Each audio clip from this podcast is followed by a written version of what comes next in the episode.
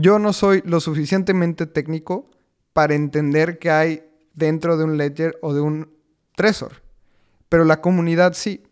Y ahí es en donde las alertas pueden ser más rápidas o más obvias. Por ejemplo, en Ledger hubo una actualización el año pasado que hacía más fácil que extrajeran tus llaves privadas si tenías acceso físico al hardware wallet. Y justamente la comunidad fue quien levantó la alerta y se atendió. Esto no puede pasar con Ledger porque el código no es público. Y estoy de acuerdo que es difícil, como dice Abraham, ¿y ahora qué hago? Ya tiro mis ledgers, compro tresors. Yo creo que el tema es la diversificación. No puedes tener 100% en un, en un tresor, no puedes tener el 100% en un ledger. Pero a mí sí me me da más desconfianza ledger después de este episodio. Yo creo que es algo que tenemos que analizar. Así como confiamos en los exchanges en donde tenemos cuentas, no me gustaría confiar en un hardware wallet para tener una cantidad significante si el código no es público.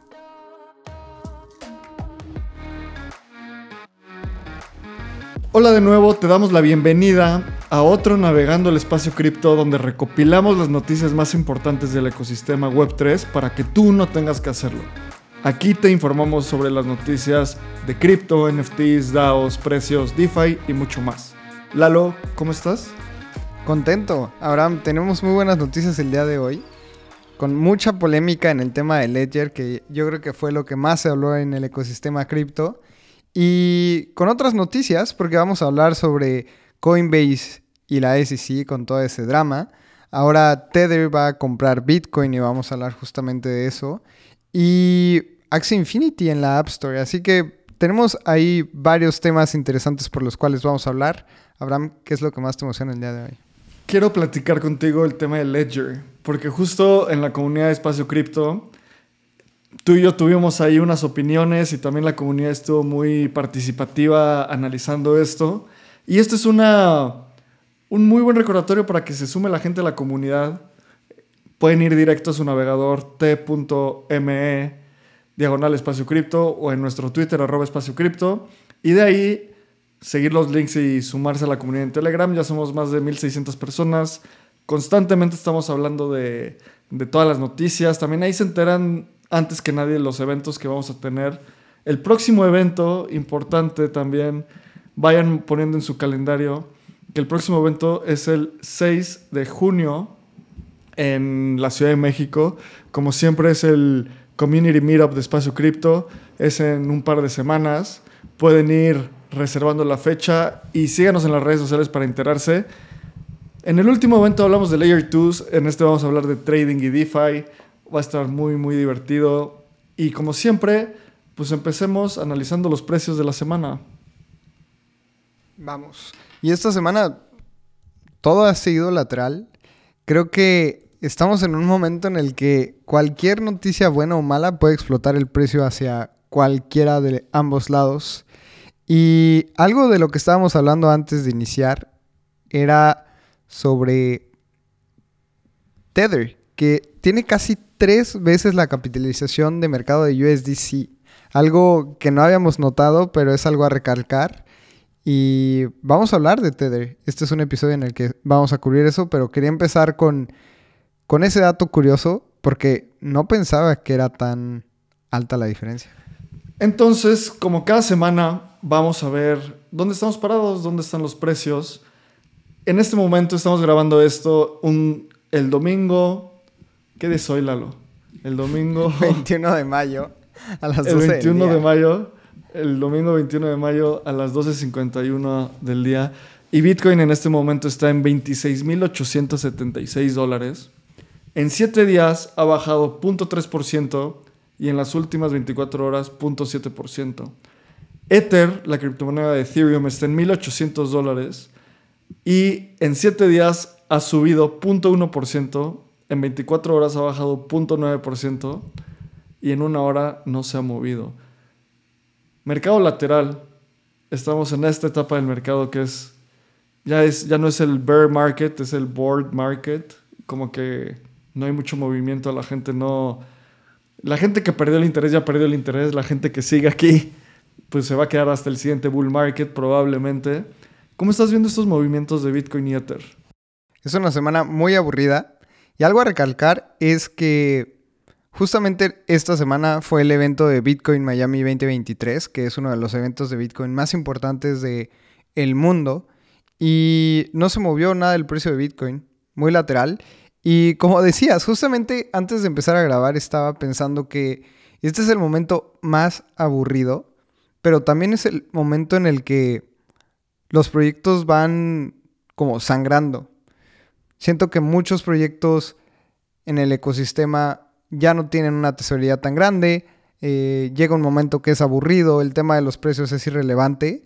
Entonces también para los inversionistas de, de repente estamos en un momento muy aburrido.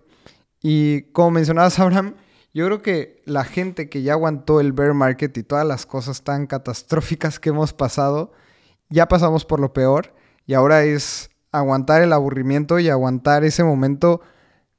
No sé, o sea, y, y yo creo que nadie sabe cuándo vaya a venir un bull market.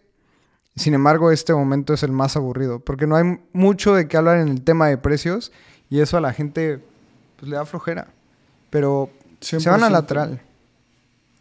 Y también como el precio es un, es un indicador muy... que reacciona muy rápido, ¿sabes? O sea, más bien es un, es un indicador que desacelera, se desacelera y se acelera muy rápido. Entonces, cuando empieza a haber una subida de precios, son subidas generalmente demasiado, demasiado rápidas, con mucho volumen y pues, o sea, es imposible como dicen en inglés, time the market. Es imposible saber cuándo comprar, cuándo vender. Entonces lo mejor, desde mi punto de vista, es tener tu tesis alineada a largo plazo. Y justo en la semana estaba viendo un tweet que se me hizo súper inteligente porque decía, en el momento en el que las stablecoins dejen de sangrar en su market cap, o sea que vamos a ver la, gráfica de un año de USDC, o vamos a ver la máxima. En su máximo, en su máximo momento, USDC llegó a tener más de 55 mil millones de dólares, casi 56 mil millones de dólares de market cap.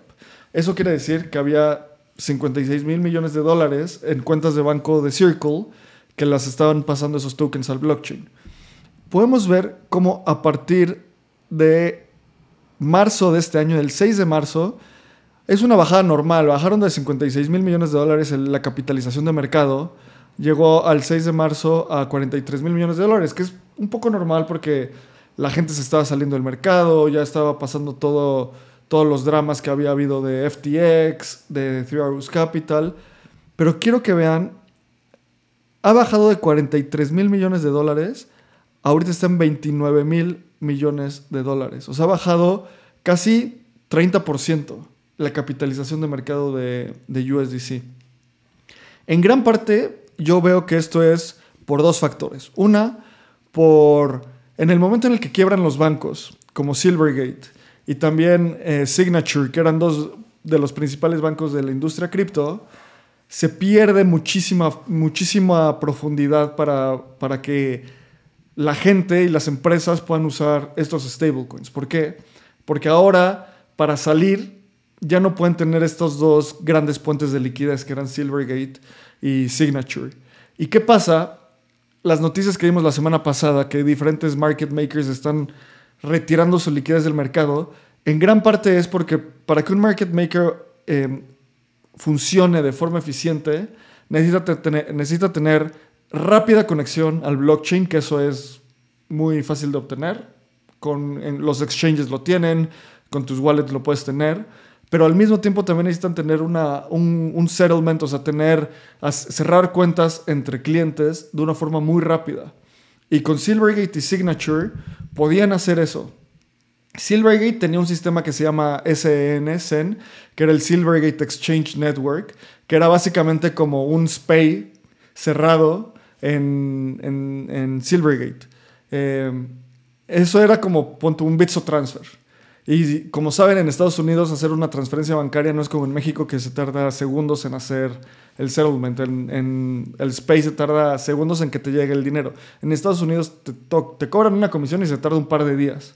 Entonces, cuando los, los market makers pierden toda esa capacidad, retiran liquidez del mercado. ¿Y cómo se está, se está viendo esto? En esta bajada de USDC, el stablecoin, de 43 mil millones de dólares a 29 y sigue bajando. Y fue, como si, si están viendo esto en YouTube, es una curva con una pendiente estrepitosa para abajo. O sea, va bajando rapidísimo y ahora parece que se está empezando a estabilizar. Coincide muchísimo con el tema de Circle cuando tuvo un DPEG, cuando un USDC valía 80 centavos. Pero si nosotros vemos la gráfica de USDT, del market cap de USDT, está creciendo exponencialmente y está casi llegando a máximos históricos. Entonces, estamos viendo también la desconfianza en el mercado de Estados Unidos. Americano. Exacto. Y lo raro, o bueno, lo que a mí se me hace sketchy, es que USDT no publica sus auditorías. Además, sus auditores es como... Estamos, estamos auditados. Y aquí está el sello de, de una auditoría ahí media extraña. Entonces también eso es un tema que a mí me genera un poco de desconfianza. Porque al menos Circle ha sido más transparente que, que Tether en este aspecto. ¿Y tú qué opinas sobre esto? 100%, o sea, ha sido más transparente, pero pues Tether también, cada ciclo de mercado, la gente dice como, no, Tether va a explotar, ya está a punto de explotar. Y sigue vivo. Y me acuerdo que hace, ¿te acuerdas? Hace como un año, un año y medio, tuvieron una, los reguladores de Nueva York los demandaron y al final Tether pagó una multa pero no hubo ningún castigo por algún mal acto. Y los reguladores hicieron este acuerdo, este settlement, donde aceptaban la multa y aceptaban que Tether no había hecho nada malo. Entonces, o sea, sí es una caja negra, pero sigue viva, ¿sabes? O sea, y sigue viva desde 2016. Y de lo que dices de los máximos históricos, el máximo histórico de Tether, de ese otro stablecoin, fue por ahí del 4 de mayo de 2022 llegó a tener una capitalización de mercado de 83 mil millones de dólares. Pasó todo lo de, de nuevo, Three Arrows Capital, FTX, BlockFi, Voyager, y poco a poco se ha ido recuperando. Y quiero comparar estas dos gráficas. Ve esta pendiente tan inclinada que empieza por ahí de enero de este año y hoy llega a una capitalización de mercado de 82 mil millones de dólares. Y podemos ver exactamente lo contrario en la capitalización de mercado, de mercado de USDC.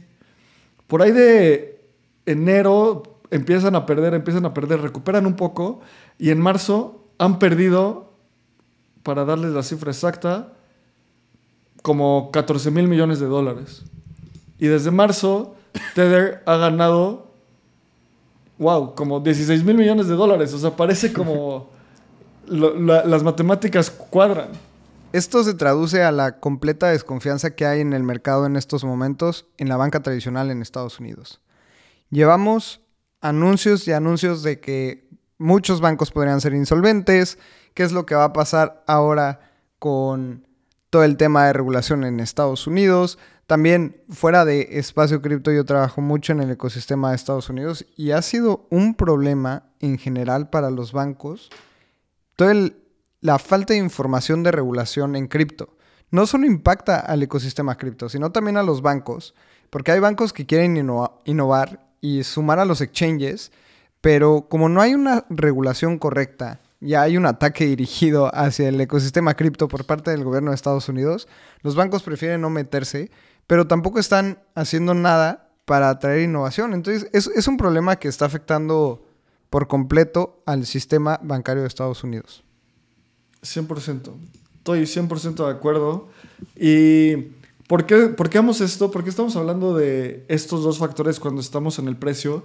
Porque en el momento en el que hay un rebalanceo global de asignación de capital y de liquidez, los mercados pierden muchísima profundidad y empieza... Es difícil que se recupere el precio si no hay volumen, ¿sabes? ¿Y qué hace un market maker? Imprimir volumen para, que, para hacer arbitraje, básicamente. Y esto es una gran oportunidad para diferentes market makers en el mundo porque hace un par de, de, semanas estábamos dando las noticias de que Wintermute estaba parando algunas operaciones, de que Jump Crypto estaba parando algunas operaciones. Entonces, este mercado no va a parar, simplemente va a haber nuevos jugadores y chance en lugar de estar establecidos en Estados Unidos, van a estar establecidos en Europa, van a estar establecidos en Asia. O sea, nada de esto va a parar. Y para terminar, cerremos con la capitalización de mercado. En este momento, de todo el mercado cripto, estamos en un trillón 169 mil millones de dólares, un trillón americano, y podemos ver cómo en los últimos 90 días ha sido algo muy, pues... Muy estable, muy aburrido. Muy estable. sí. Muy aburrido, muy estable. Y este tema es cuando pues menos entretenido es el ecosistema. Y para los traders sabemos que hay tres tendencias. La bajista, la alcista y en estas dos se hace dinero. Cuando tú estás short puedes generar dinero.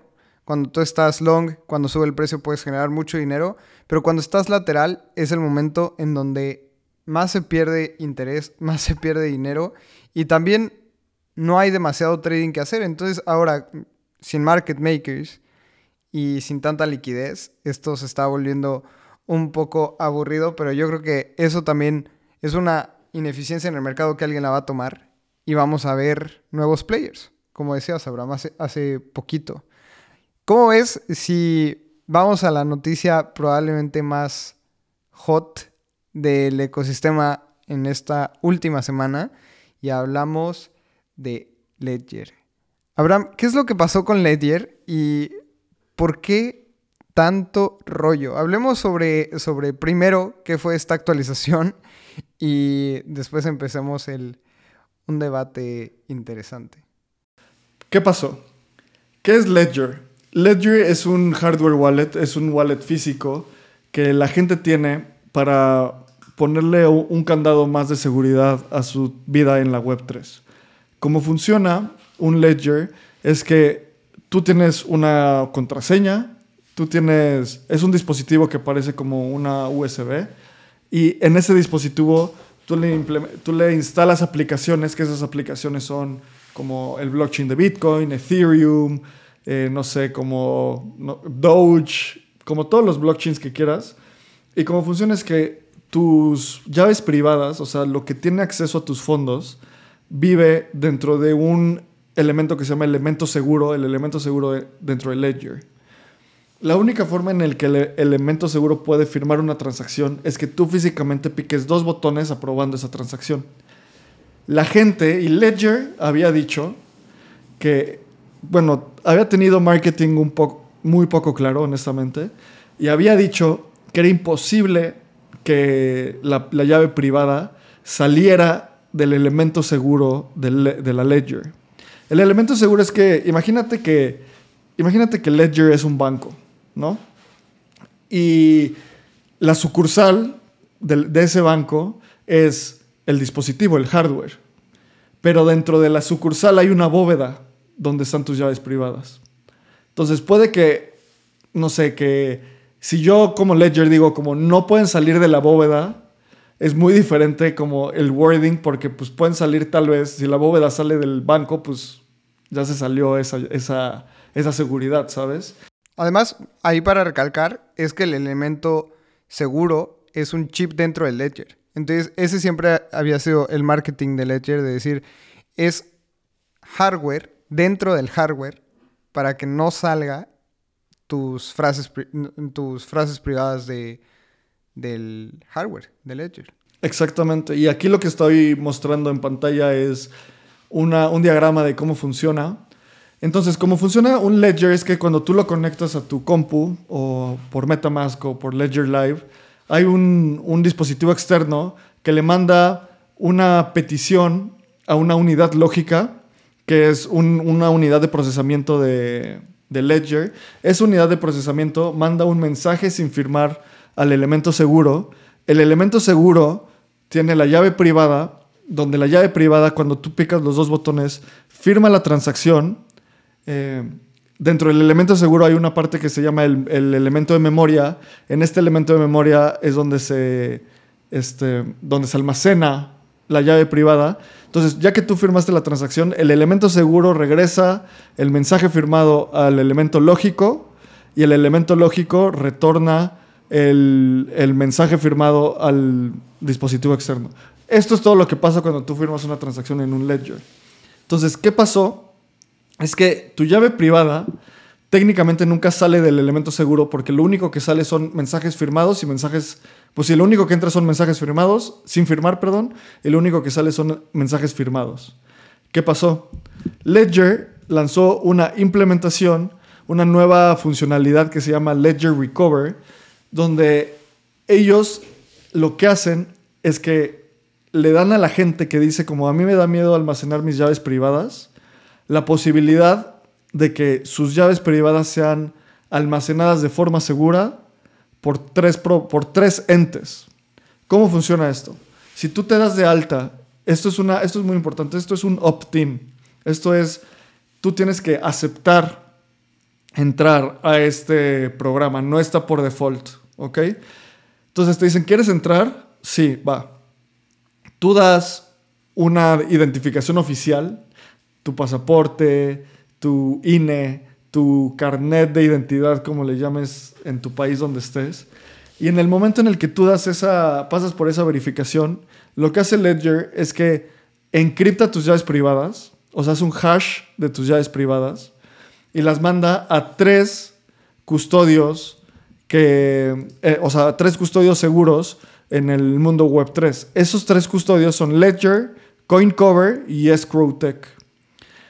Si, si tú solicitas recuperar tu cuenta, dos de estas tres partes de, la llave privada que fue dividida y fue enviada a estas tres partes son enviadas de, regreso a tu dispositivo y, y, como que se reconstruye tu frase semilla, tus llaves privadas. Solamente la persona con la identificación oficial tiene acceso a estas frases. analicemos esa parte yo creo que es importante decir que es un software, es una actualización en el software de las Ledger que ya tenemos todos. Si tú quieres o no quieres tener este, esta actualización en tu Ledger, prácticamente estás obligado a hacerlo. La única opción que tienes es no actualizar tu Ledger nunca, cosa que es difícil porque también los hackers y hay temas de seguridad que siempre tienes que estar actualizando. Es como no volver a actualizar tu computadora. Eso también es muy inseguro porque hay actualizaciones de seguridad necesarias. Por lo que te está diciendo Ledger que tienes que actualizarlo y te da la opción de actualizarlo o no, pero prácticamente si no lo actualizas también eres vulnerable por esa parte. Claro, y además si no lo actualizas, pierdes funcionalidades como una vez que hubo el, el merge en, en el blockchain de Ethereum, se implementaron nuevas funcionalidades que demandaban un nuevo tipo de código para cubrir las especificaciones del blockchain. Y es muy natural esto, es como actualizar los nodos. Eh, cuando trabajaba en Bitso, constantemente teníamos que actualizar los nodos por actualizaciones, por hard forks, por, o sea, por Chapela seguro tuvieron que actualizar los nodos. Entonces, también quiero recalcar que son dos cosas. O sea, no por actualizar el software aceptas entrar a este servicio.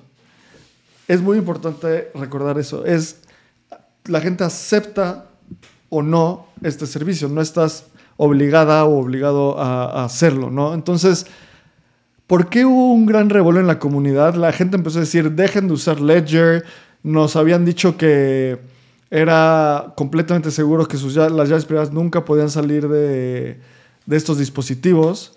Y ahora, o sea, si pueden sacar las llaves privadas así, ¿qué les impide de hacerlo sin nuestro consentimiento?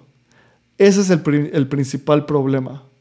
Y una de las cosas más importantes es que Ledger siempre ha podido hacer esto. No están como empujando algo nuevo, malicioso. En todo momento este software lo pudo haber hecho. Y creo que también, ¿te acuerdas hace un par de, semanas que hablábamos? No me acuerdo de qué tema hablábamos, que fue como algo súper... Ah, ya, de cuando se cayó el blockchain de Ethereum que ya todos después entendimos que, era el finality time en el blockchain por una polémica. Hoy en día creo que la industria entiende mejor cómo funciona un hardware wallet. Estoy de acuerdo, perdón, ahí quería hacer una pausa porque este tema no era tan claro por parte de Ledger que Ledger siempre había podido acceder a tus llaves privadas. Porque siempre había hecho un marketing diciendo que tus private keys nunca salen del elemento seguro, del chip justamente, y nunca ha sido hackeado. Entonces, hacían un marketing, esto fue en, dos, en 2022 y les vamos a traducir el, el tweet. Dice, tus llaves privadas nunca dejan el elemento seguro, el chip de elemento seguro, que nunca ha sido hackeado. El elemento seguro está certificado por un third party y eh, es la misma tecnología que se usa en pasaportes y tarjetas de crédito. Una actualización de software no puede extraer tus llaves privadas del elemento seguro. Esto fue en noviembre de 2022. Y ahora, el 17 de mayo de 2023, Ledger Support, que es una cuenta oficial de soporte de Ledger, después de esta actualización, respondió un tweet y me acuerdo que cuando lo vi dije, esto no puede estar pasando y se lo mandé a Abraham y me dijo, güey, ¿estás seguro que es de la cuenta oficial de Ledger? Y al final sí, pero venga, se los voy a leer. Dice, técnicamente hablando, siempre ha sido posible actualizar un software para facilitar la extracción de las llaves privadas. Tú siempre has confiado en Ledger el no deployar este, esta actualización aunque tú sepas o no lo sepas. Y eso, eso para mí es muy, muy, muy grave. Justamente como Abraham decía, el problema no es la actualización de, de dividir tus llaves privadas y mandarlos a otros servers. Además, cabe recalcar que Ledger te cobra 10 dólares al mes por este servicio, cosa que es un negociazo. Eh, pero si no, yo creo que algo que me gusta recalcar es que estamos confiando otra vez. Estamos confiando en Ledger de que no meta una actualización. Y el tema es que el código de Ledger no es open source, es privado, por lo que no sabemos qué contiene exactamente las actualizaciones de software de Ledger. Y estamos confiando. Y creo que el elemento de confianza en la web 3 no debería de ser a ciegas. Porque ya hemos aprendido, o al menos yo aprendí muchísimo con la lección de FTX, que aunque esté el CEO del proyecto, de los proyectos más importantes en el Congreso, hablando sobre la seguridad y hablando sobre regulación, te pueden poner una puerta trasera en el software que pueden hacer lo que quieran. Y el código no es auditable por la comunidad, cosa que otras hardware wallets sí, pero vamos a mantenerlo ahorita únicamente en Ledger. Abraham, ¿cómo ves esto? Pues mira, creo que definitivamente es una... Ledger hizo muchas cosas mal. Y lo más importante es que yo creo que una de las cosas que no hizo mal fue lanzar este producto. Lo que sí hizo mal fue su comunicación, su marketing, su educación. Además, la forma en la que lanzaron este producto, yo creo que un par de personas fueron despedidas después de esto, porque lanzaron la documentación la gente empezó a especular y Ledger dijo como, ¿qué onda? O sea, más bien, la comunidad dijo como, oigan, ¿qué onda con esto? O sea, nos están poniendo un backdoor en el software sin tener comunicados, había todo un comunicado y Ledger fue como, bueno, o sea, la gente, o sea, tuvo que ir el, el, jefe de, seguridad de Ledger a Bankless a, hablar, a, a intentar explicar. Entonces fue algo muy, muy, muy malo. Yo creo también es que es imposible vivir en un mundo 100% descentralizado.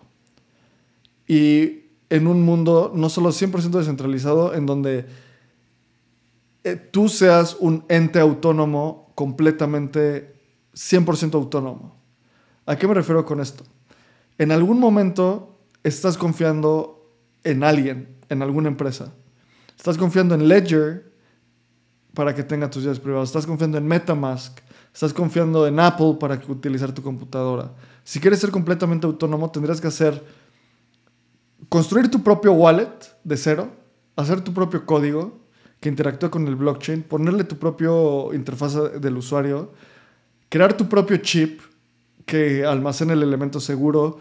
O sea, es imposible esto. O bueno, no sé si es imposible, pero muy, muy, muy difícil.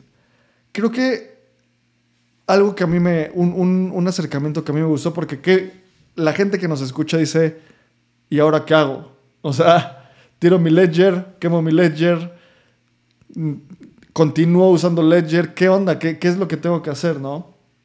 Un acercamiento que me gustó muchísimo es que genuinamente nunca puedes continuar como confiando en, en, un ente, pero lo que sí puedes hacer es reducir tu exposición. Creo que la forma más sana de tener fondos en, en cripto, mi recomendación es, una, ten wallets donde experimentes, un hot wallet donde experimentes y hagas cosas y si donde tienes poco dinero y que si al final te lo roban, pues bueno, era el riesgo que tenías. Otra, tal vez tener, tener un ledger donde tengas algo, eh, un poco más de dinero, pero que sabes que no es todo. Y donde tengas la mayoría de tu dinero, hazle un multisig. Un multisig donde una de las frases, una de las carteras que firma es tu ledger, otra de las carteras es un Trezor, otra de las carteras es Metamask y otra de las carteras es otro hardware wallet. Entonces, si Trezor o Ledger o cualquiera de estos jugadores te roguean, o sea, te roban tus llaves privadas, pues no pueden acceder a tus fondos. Y de nuevo, ahí en ese momento también estarías confiando en Nosy Safe para tener ese multisig. Ahí quiero hacer un paréntesis porque estoy, estoy muy de acuerdo con, con esto que mencionas del multisig y vamos a recordar qué es una multisig. Una multisig es un, una caja fuerte en la que hay distintas llaves que tienes que unir para abrir la caja fuerte. Puedes abrir un multisig en donde dos carteras tienen que firmar. Entonces, por ejemplo, si Abraham y yo hacemos una cuenta en conjunto, los dos tenemos que firmar para que esta transacción pase. Entonces, estoy de acuerdo que eso es una muy buena idea en tener un multisig contigo mismo en donde tus distintas carteras tengan que firmarlo. Eh, yo sobre este tema de Ledger estoy un poco decepcionado, pero más que decepcionado, me abrí los ojos. Porque creo que este approach se pudo haber evitado y Ledger se hubiera evitado muchos problemas si hubieran hablado con sus usuarios.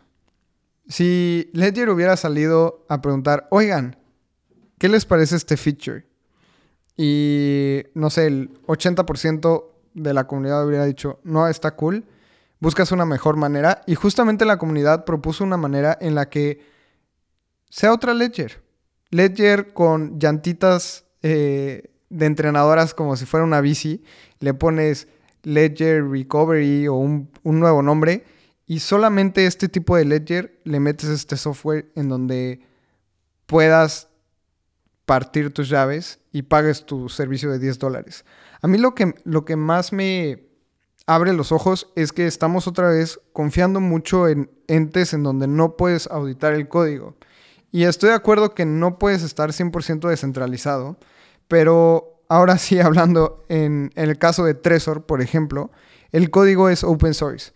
Yo no soy lo suficientemente técnico para entender qué hay dentro de un ledger o de un Trezor, pero la comunidad sí. Y ahí es en donde las alertas pueden ser más rápidas o más obvias. Por ejemplo, en Ledger hubo una actualización el año pasado que hacía más fácil que extrajeran tus llaves privadas si tenías acceso físico al hardware wallet. Y justamente la comunidad fue quien levantó la alerta y se atendió. Esto no puede pasar con Ledger porque el código no es público. Y estoy de acuerdo que es difícil, como dice Abraham, ¿Y ahora qué hago? Ya tiro mis ledgers, compro Trezors. Yo creo que el tema es la diversificación. No puedes tener 100% en un, en un Trezor, no puedes tener el 100% en un ledger. Pero a mí sí me da, me da más desconfianza Ledger después de este episodio. Yo creo que es algo que tenemos que analizar. Así como confiamos en los exchanges en donde tenemos cuentas, no me gustaría confiar en un hardware wallet para tener una cantidad significante si el código no es público. Todo tiene, a final de cuentas, un sacrificio. Tener el código público también puede ser malo a veces. Depende de, o sea, no sé, depende de cómo aborde las vulnerabilidades. Ledger ha dicho que alguna parte de su código no puede ser público. Entonces, eh, no sabía esto de Trezor que tiene su, su, código open source. Pero bueno, creo que al final de cuentas continuar cubriéndose y, no sé, mantener tu dinero seguro es como lo más importante que puedes hacer. Así que, bueno, ese fue el, el super drama de esta semana con, con Ledger. Para cerrar, eh, justamente hace dos semanas estuve con, con Diego de Criptoversidad en, en el canal hablando de seguridad y de diversificación. Entonces, échense ese videito en donde hablo de cómo no podemos tener todos los huevos en una canasta. Y es un dicho viejísimo y la Web3 no es la excepción. No puedes tener todo en hardware wallets, no puedes tener todo en exchanges, no puedes tener todo en en tu extensión de tu navegador. Ahí diversifiquen, échense ese videito si tienen dudas de cómo podemos mejorar nuestra seguridad. Y creo que eso, eso es bien importante para todas las personas que están en el, en el ecosistema Web3. 100%, 100%. Pues bueno, mira, ya tienen colores en Ledger, no sabía que ya tenían colores. Eh, vamos a la siguiente noticia. Y la siguiente noticia esta semana la gente ya va a poder comprar boletos de avión directamente con cripto utilizando Binance Pay e InSwitch. Creo que este tipo de implementaciones cada vez son mejores. Eh, si yo acuerdo que Lalo es fan de un par de estas cosas de comprar boletos de avión con cripto y cómo va a funcionar es que despegar, o sea, y no es con cualquier empresa, o sea, es con despegar.com, que es como uno de los principales motores de búsqueda de, vuelos en Latinoamérica y en el mundo. Eh, salió, Despegar salió con Binance y con InstaSwitch para poder implementar infraestructura blockchain y poder comprar boletos de avión. ¿Cómo ves este tipo de noticias, Lalo? A mí se me hacen muy emocionantes porque justamente le estamos dando mayores casos de uso a las criptos. Yo compré justamente unos vuelos en, en travala.com y me gustó muchísimo cómo la experiencia de usuario era muy sencilla y puedo decir que hasta más sencilla que comprar con tarjeta de crédito. A mí comprar con tarjeta de crédito se me hace difícil. Nosotros porque ya nos acostumbramos y lo hacemos seguido. Y creo que Amazon ha resuelto ese problema con el One Switch Buy. O, no, no me acuerdo bien cómo era el nombre, pero nada más deslizas el dedo. Pero cuando lo haces con despegar, tienes que poner en dónde vives, eh, tus datos, o sea, tienes que poner demasiados datos y es un proceso muy engorroso. Y la compra de boletos de avión con cripto me gusta, me gusta mucho. Yo creo que, como mencionas, Despegar y Binance es una alianza muy, muy buena. Y espero ver más casos de uso para que la gente de, del mundo web 2 venga al mundo web 3. Y una implementación que podría hacer eso es justo hace un par de semanas salió la noticia de que una aerolínea argentina que se llama Flybondi estaba empezando a hacer todos sus boletos de avión NFTs. Y esto se me hace, puede ser un hitazo en el largo plazo. ¿Por qué? Porque los boletos de avión no tienen un mercado secundario. Y eso para la persona, para la persona que viaja es una, un sufrimiento absoluto. Yo me acuerdo que antes de que empezara la pandemia yo tenía un viaje agendado y cuando en el momento en el que ya se cancela la pandemia, básicamente me cancelaron mi viaje, ¿no? ¿Qué pasa si yo hoy compro un vuelo para ir a, no sé, a Puerto Vallarta y después, dos semanas antes, me doy cuenta que no puedo ir? Básicamente pierdo mucho dinero. No se lo puedo pasar a nadie, tiene que haber un cambio de nombre, varias cosas. Pero si fuera un NFT en un mercado público, donde digo, ya no lo puedo comprar, o sea, ya no voy a usar este vuelo, ¿quién lo quiere comprar? La gente podría tener acceso a eso y sería un mercado con muchísima transacción. Imagínate que la, aerolínea le ponga un fee de 10%, si quiere, 5% de todas las transacciones. Sería otra forma de generar dinero. Entonces, este tipo de implementaciones son muy emocionantes y creo ya, están, ya está pasando en Argentina. Vamos a ver cómo evoluciona esto. Estoy muy emocionado justamente porque tenemos un amigo muy cercano en Boleto Móvil, el buen Aldo, y justamente publicó un video de mínimo 20 revendedores metiéndose en la fila de los boletos de Luis Miguel y este tipo de cosas se podrían evitar completamente con el ecosistema Web3 y con NFTs. Siempre utilizamos este caso de uso y estoy muy emocionado porque Ticketmaster se convierte en el próximo Kodak, porque cuántas veces le ha fallado a su público, por ejemplo, con los boletos falsos en el concierto de Bad Bunny, cuántos boletos falsos no hemos visto y les y han vendido. Así que este tema de boletos es un caso de uso perfecto y yo creo que es de los más sencillos en implementar y que se van a implementar muy muy pronto. Ojalá Boleto Móvil tome la batuta de los boletos de NFTs y qué emocionante ver nuevas empresas innovando, además de ser mexicanas. Y venga, yo creo que es, es uno de los mejores casos que pueden haber para los NFTs. 100%. Este tipo de implementaciones va a ser algo que va a tener muchísimo auge, yo creo. Vamos a ver a dónde nos lleva todo eso. Y la siguiente noticia es que Axie Infinity, este juego de Play to Earn que tuvo un auge durante el bull market pasado, ahora va a estar en la app de Apple. En la App Store, perdón, de Apple. Entonces, es una versión móvil. ¿Y por qué es tan importante? Porque cuando tú subes una app, al App Store de Apple, lo que pasa es que tienes que pasar por un proceso de escrutinio donde Apple te puede decir, no, no acepto tu app. Y a un par de empresas cripto les ha hecho eso. Y ahorita Axie ya va a pasar, ya pasó por ese proceso. Ya están sacando su aplicación en, varias, en varios países de Asia y América Latina.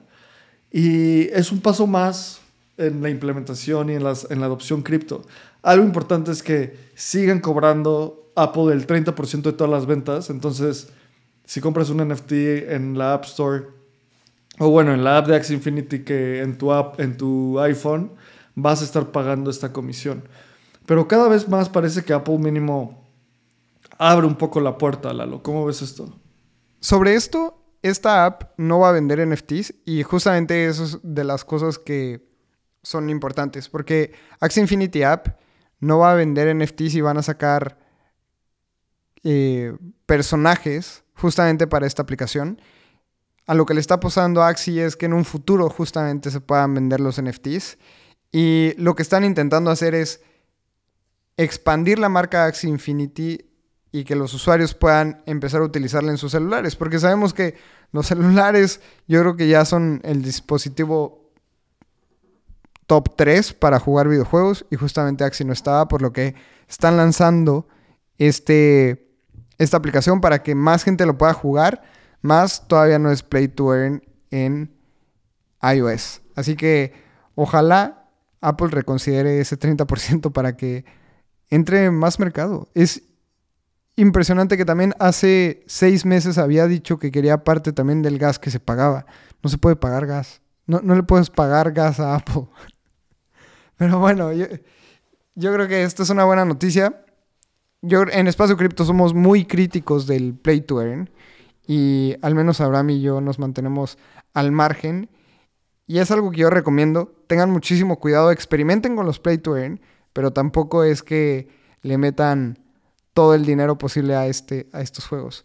Y si están viendo este, este video en YouTube, Abraham no deja de ver el video de los revendedores metiéndose en la fila de Luis Miguel. Y es que sí es muy, muy impresionante cómo, cómo es una porquería ese sistema. O sea, no puede ser. En serio, no puede ser. Solo lo, lo veía y además hay una parte donde una señora intenta jalar a uno de la playera, que esa es como toda la comunidad y todo el mundo que no es un revendedor. Esa señora se merece un premio, pero sí. Axie Infinity en, en la App Store. Oye, ¿sabes qué? Deberíamos empezar a contar. Vamos a la siguiente noticia y deberíamos empezar a contar cuántas semanas seguidas hablamos de Coinbase en espacio cripto. O sea, y, y genuinamente no tenemos ningún lazo con Coinbase. Espacio Cripto nunca estaría bueno. ha sido patrocinado. Sí, sí. Si no estás escuchando Coinbase, estaría bueno. Pero pues es que simplemente hacen cosas cool cada semana y hay que platicar de ellas. Y esta semana lo que, lo que lanzaron son dos cosas. Primero lanzaron Basecamp, que es una plataforma para, para que developers aprendan a desarrollar contratos inteligentes. Y además los visuales de Coinbase, su, la persona que haga sus motion graphics me encanta. Y es lo que ya dije, es como para empezar a aprender los fundamentales de Ethereum, Solidity, tener eh, ambientes de desarrollo, los, los token standards, muchas cosas más y además vas a poder obtener medallas en NFTs y lo que buscan es que equipar a los, a los developers en el conocimiento fundamental requerido para empezar a desarrollar contratos inteligentes. Más educación, más educación y más educación en Web3. ¿Cómo ves esto, Lalo? Creo que es un movimiento muy lógico para Coinbase, porque también lo que ellos quieren es desarrollar su, su blockchain, bueno, su, su rollup llamado Base. Entonces, justamente van a enseñar a los developers cómo desplegar contratos inteligentes en Base, en Ethereum, en Optimism. Yo creo que es un movimiento muy bueno, porque el ecosistema que tenga el mayor número de developers va a tener la mayor probabilidad de éxito. Y es algo que hemos visto, por ejemplo, Polkadot incentiva muchísimo esto, Near incentiva mucho esto, la Ethereum Foundation lo incentiva un montón, y ahora Base nos está quedando atrás, porque si no, vas a, lanzar tu blockchain, pero va a ser una blockchain fantasma, en donde nadie despliegue nada, porque uno, no tienes educación, dos, no das incentivos interesantes para que developers desarrollen en ella. Así que es un paso muy interesante para, para Base. A mí me gusta mucho esto y estaría muy cool que alguien de la comunidad de Espacio Cripto nos cuente cómo le fue después de tomar estas clases en, en Base. Basecamp. Además, tienen un muy buen nombre, Basecamp. Eh, no sé, la inversión en educación es una cosa fundamental para el futuro del espacio cripto. Entonces, ahorita estamos mostrando los videos y es literalmente como una serie de animaciones. Eh, vamos a ver en qué momento salen los badges. Ve, dice como cómo hacer un deployment en tu testnet. Hay muchísimo contenido. Muchísimo, muchísimo contenido. Entonces, qué emocionante ver este tipo de implementaciones. Y también en las últimas semanas habíamos comunicado de que Coinbase estaba demandando a la SEC como para que pues, les dieran una respuesta para emitir un marco regulatorio. A esto la SEC, el Securities and Exchange Commission, solo tenía que decir como sí, sí lo vamos a emitir o no, no lo vamos a emitir. En cambio respondieron un documento de 35 páginas donde dicen tú no nos puedes decir qué hacer, nosotros vamos a hacer lo que queramos, cállate. Literalmente, casi, casi. O sea, Lacey sí está teniendo como, sigue teniendo esta postura. Y también pasó esta semana donde el Gary Gensler estaba en una entrevista y le preguntaron como, oye, estás tratando mal a la industria cripto. ¿Qué, ¿Por qué no nada más les das unas reglas claras? Y dice de nuevo, las reglas ya son claras. Las reglas son las reglas de securities de Estados Unidos. Eh, el Howey test funciona bien. Ninguna nuevo clase activo debería de ser como... Eh, debería de no podérsele aplicar esto. Y es como, bueno, ya, o sea, creo que esa es la noticia. La verdad no sé qué tanto seguir hablando de eso porque yo tengo esta postura muy clara donde claramente los Estados Unidos están teniendo una opinión o una postura negativa contra cripto, pues vámonos de Estados Unidos y ya. Si no les gusta, vamos a construir en otro lado. Yo no sé qué está ocurriendo justamente con Gary Gensler y el gobierno de Estados Unidos, que se están poniendo en una posición tan anticripto y tan vocal anticripto. Y tenemos al Partido Demócrata muy anticripto y después al Republicano muy procripto. Tenemos a DeSantis, que es el gobernador de Florida, que probablemente vaya a ser eh, candidato a presidencia si se lanza por el Partido Republicano luchando contra Trump, justamente por, por lanzarse como presidente del Partido Republicano muy pro cripto. Y después tenemos a mucha gente demócrata muy anticripto. Pero a mí lo que, lo que quiero analizar es Gary Gensler, que hay unos videos en donde está dando clases en el MIT y habla súper bien de su amigo fundador de Algorand. Y es muy interesante estos videos que lanzaron hace poco en Twitter.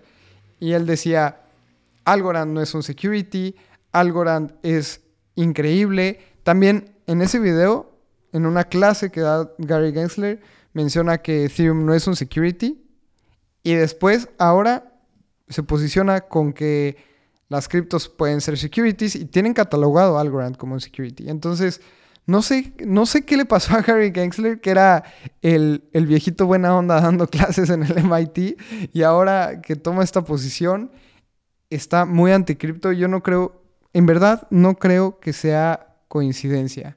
Pero para teorías conspirativas, eh, en otro lado, pero me encantan.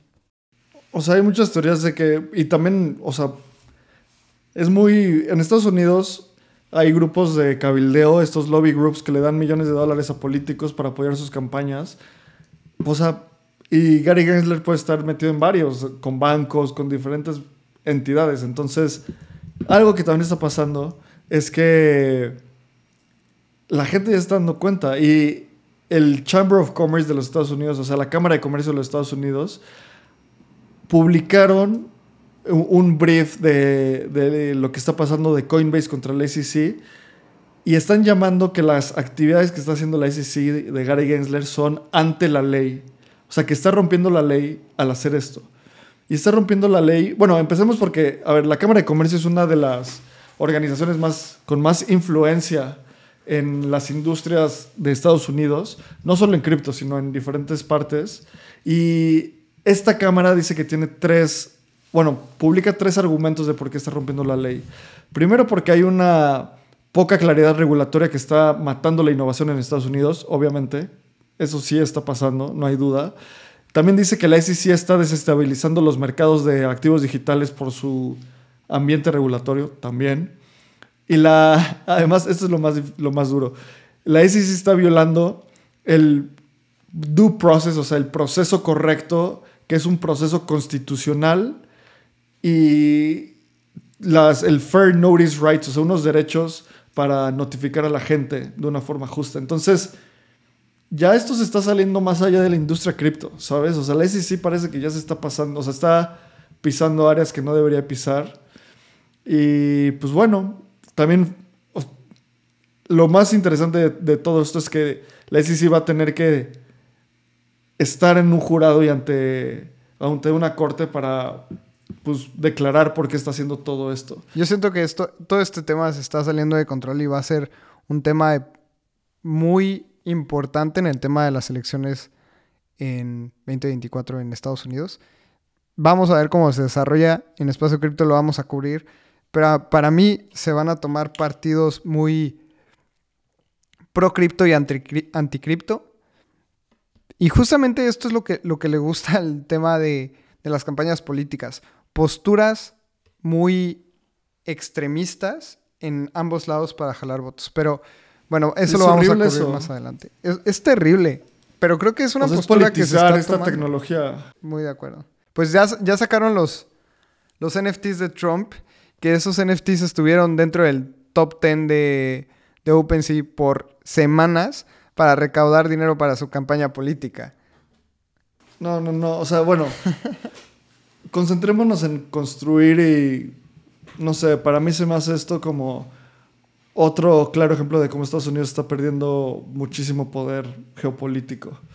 Eh, y bueno, la última noticia de Coinbase es que Coinbase lanzó Coinbase One, que es un servicio de suscripción donde la gente, tú puedes pagar una suscripción mensual, creo que es de 29 dólares y 29.99, y con eso no pagas ningún fee o sea, no tienes ningún trading fee. Y además tienes un seguro de un millón de dólares en protección de cuenta. Entonces, se me hace muy interesante este modelo de negocios. Creo que Coinbase, desde el punto de producto, es muy evidente lo que están intentando hacer. Están intentando tener eh, un ingresos recurrentes mensuales, el clásico MRR, que es Monthly Recurring Revenue, que es uno de los principales indicadores de salud financiera de la empresa. Y también yo creo que si yo fuera usuario de Coinbase, porque ahorita en México pues no hay mucho que, para qué usarlo, probablemente lo pagaría. Sería una de esas cosas que diría como un millón de dólares de protección de cuenta, jalo 100%. La otra, hacen un chorro por la industria. O sea, qué bueno que lo tengan. Y la tercera es que es un muy buen producto. Entonces, No estás pagando comisión, o sea, estás pagando 30 dólares y comisión cero. Si supieran cuánto, cuánto la gente gasta al año en comisiones de trading en tu exchange de preferencia, lo pagas sin dudarlo. Algo que pueden hacer todos, pueden ir a fees.wtf, fees y ahí puedes ver cuánto has gastado en gas de tu wallet. Así que pueden calcularlo, no es, no es completamente eh, comparable, porque una cosa es un exchange y una cosa es tu wallet descentralizada, pero hagan un cálculo rápido y 30 dólares no es nada. Si esto lo lanzaran en México, lo pagaría sin pensarlo. Sí, pues bueno, Coinbase da más de qué hablar. Vamos a pasar rápido por las últimas noticias. Y una de las últimas noticias es que Lido ya lanza su, su actualización, Lido B2, que en esta actualización vas a poder hacer retiros. Ya puedes hacer los retiros. Eh, hace un par de semanas o hace un mes, hace un par de meses, la gente ya podía retirar su, su, su Ether de staking. Y te acuerdas, Lalo, que la, mucha gente decía como, todo el mundo va a retirar su dinero, eh, va a ser un desastre. Lo que pasó es que, ¿por qué Lido se tardó? Porque al ser un producto tenían que tener diferentes implementaciones para llegar a hacerlo. Ya lo tienen, ya pueden retirar su dinero de Lido. Y Lido también está introduciendo eh, unas nuevas, propuestas para el, el staking en, en Lido. Entonces, creo que esta es una muy buena noticia. Ha sido una de las principales Lido es uno de los principales productos que ayuda a la gente a, poner validadores en el Beacon Chain. Eh, y también Lido V2 implementó el staking router que permite la inclusión y registro de validadores más diversos e incrementa drásticamente el número de operaciones, de operadores de nodos que participan en el protocolo. O sea, más gente está involucrada en, la, en, en el protocolo de Lido y también esto ayuda un poco más a la descentralización. Y quiero terminar esta noticia mostrando esta, esta pantalla que está, bueno, no sé, seguro la hizo un dev con muy pocas habilidades de diseño, pero es la fila de validadores en, en Ethereum. Hoy, cuando, tú tienes, cuando eres un validador en Ethereum, hay una fila para entrar y para salir. ¿Por qué es importante tener esta fila? Porque si mucha gente entra en un o sea, al mismo tiempo puedes estabilizar la red y si mucha gente sale, puede, le resta seguridad. Entonces, al momento hay 65.041 validadores. Vamos a hacer una cuenta rápida. 65.041 validadores por 32 Ether. Hay 2.081.000 Ether formados a un precio de 1.800 dólares. Son 3.746 millones de dólares formados para entrar a ser validadores en Ether. Hoy esa validación, o sea, más bien esa, esa fila toma 867 horas. Que esos son 36 días. 36 días para que tú puedas entrar a ser validador en Ethereum.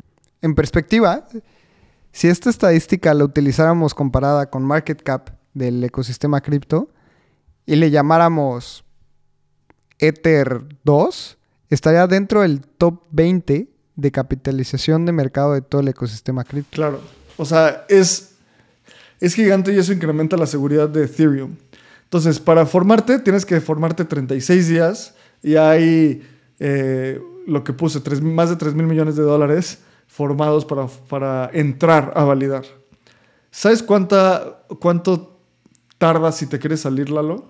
Cero. Cero, porque lo estás viendo en pantalla. Pero sí, cero. O sea, literalmente, si tú te quieres salir de ser validador, cero. Ya lo puedes hacer en, minutos. Es un gran ejemplo de qué pasa cuando abres las puertas de un sistema. Ya lo habíamos hablado un par de veces, ¿Te acuerdas cuando pusimos el ejemplo de que PayPal abrió los retiros de cripto y eso hizo que la gente depositara más en lugar de que retirara? ¿Por qué? Porque da seguridad de que tu dinero puede ser libre. Y creo que vamos a pasar a la... Bueno, ¿cómo ves esto? Antes de pasar a la última noticia. Esto es una de las noticias más importantes para mí en toda la semana y en todo el mes tal vez. Es una validación de que la blockchain más utilizada del ecosistema, es más segura y es una validación también de que se está desarrollando muy bien sobre esta blockchain. No han habido problemas importantes de actualizaciones en el roadmap de Ethereum desde el hack de la DAO. O sea, esto es súper importante, es decir, que, no sé, es como decir que Tesla no ha tenido ningún problema lanzando coches por seis años. Y es algo mucho más importante que la industria automotriz. O sea, es probablemente la industria en donde se mueva el mayor flujo de información y de propiedad del mundo. Así que para mí esto es súper, súper importante y demuestra la seguridad y la importancia del staking en un sistema de proof of stake. 100%. Y voy a mostrar un meme de qué es esto. Me siento así, como el inicio de Los Simpsons, donde son como tres días sin accidentes, cinco días sin accidentes. Y es eso, como que la red cada vez es más segura. Cuando no, no llegaba a haber finalización, mucha gente se asustó, pero fue un problema de los clientes, de los clientes en el... O sea, los clientes que ayudan a dar la infraestructura para que se operen nodos pero cada vez es una red más resiliente y segura, Ethereum. Que eso es pues, un hecho. Puedes o no creer en Ethereum y puede o no gustarte o te puede gustar otra cosa, pero pues así funciona esto. Y la última noticia es que eh, Tether va, lo que decías al principio, que va a empezar a comprar Bitcoin. ¿Qué nos puedes decir de esto, Lalo? Esto al principio pudo haber sido tomado desde una postura de desinformación porque habían ciertos rumores de que Tether iba a colateralizar su posición en Bitcoin y en dólares. Cosa que esto era muy negativo porque si el 100% de lo que respalda un dólar digital no está respaldado al 100% por dólares en el, mundo físico, si el precio de Bitcoin bajaba, entonces no estaba 100% respaldado el USDT. Más, la noticia real es que Tether va a comprar Bitcoin únicamente con las ganancias que ha generado y va a sobrecolateralizar sus posiciones con USDC, perdón, con, con, USD, con dólares reales y con Bitcoin sobre esas posiciones de dólares. Es decir que no va a ser colateralizado uno a uno, digamos que va a ser colateralizado uno a uno más una posición de Bitcoin. Y esto es bien importante porque tienes más respaldo de los dólares que tengas en USDT. Y además es una postura gigantesca, ya que Tether ya tiene 1.5 billones de dólares en Bitcoin en sus reservas. Esto esto hubiera sido una noticia que hubiera impactado el precio de Bitcoin en un bull market y hubiera hecho que subiera 15%, ¿sabes? Porque es un producto en el que un stablecoin se me hace uno de los negocios más estables y uno de los negocios más fáciles de, entre comillas, de generar rendimientos. Porque lo único que tienes que hacer es metes el USD en bonos de tesorería, generar rendimientos y sobre eso, esos rendimientos los inviertes en Bitcoin, te esperas a que Bitcoin suba y tienes una empresa muy interesante. Claro, y algo súper importante es que planean utilizar el 15% de sus ingresos netos para comprar Bitcoin mensualmente. Y estos son ingresos sobre las ganancias de operaciones. Excluye las ganancias de capitales aún no líquidas. ¿Qué quiere decir esto? Si yo tengo una posición de, no sé, Ether y sube 15%, eso no es una posición líquida en dólares. Entonces esa ganancia no va a ser convertida en Bitcoin por lo mismo de, no ser una posición líquida. Entonces, se me hace que se están blindando y que están, pues, creciendo sus cofres para el siguiente bull market. Entonces, no sé, como dices, son noticias bastante emocionantes y Tether poco a poco tiene más poderío en el mundo cripto. Y, pues bueno, creo que es eso, Lalo. Creo que fueron muy buenas noticias. Fue un navegando también un poco técnico, pero espero que los, lo hayamos resuelto. Creo que el tema de Ledger se lleva más de la mitad del episodio, pero era algo súper importante y algo que tenemos que hablar. Así que si quieren indagar más sobre este tema, entren a la comunidad de Espacio Cripto, porque ahí estábamos justamente hablando y estábamos resolviendo preguntas y habían moderadores contestándolas y había gente preguntando genuinamente qué hago con mi Ledger. Así que si tú quieres estar en esas pláticas o en las que vengan en un futuro, súmate a la comunidad de Espacio Cripto, en donde somos más de 1600 personas platicando de cripto día a día. Y también suscríbete a nuestro newsletter, en donde publicamos tres veces a la semana contenido súper importante del ecosistema cripto. Abraham y yo escribimos una vez a la semana. También la comunidad escribe una vez. Y también publicamos todas las noticias justamente que acabas de escuchar. Así que Abraham lo puedes encontrar en Twitter como AbrahamCR, a mí me puedes encontrar como Lalo Crypto y nos escuchamos en el próximo episodio. Este guion de Mundo Futuro lo escribió una inteligencia artificial. Imagina un mundo donde la tecnología se convierte en una extensión natural de nuestras vidas. Donde cada experiencia se eleva a niveles inimaginables de simplicidad. Un mundo donde los límites se desdibujan y las ideas se hacen realidad con un solo toque. El mundo cambiará más en los próximos 10 años que en los últimos 100. Yo soy Jorge Alor. Yo Mario Valle. Y yo Jaime Limón. No te pierdas Mundo Futuro, el principio del fin. Disponible en cualquier plataforma de podcast. Mundo Futuro, Mundo Futuro.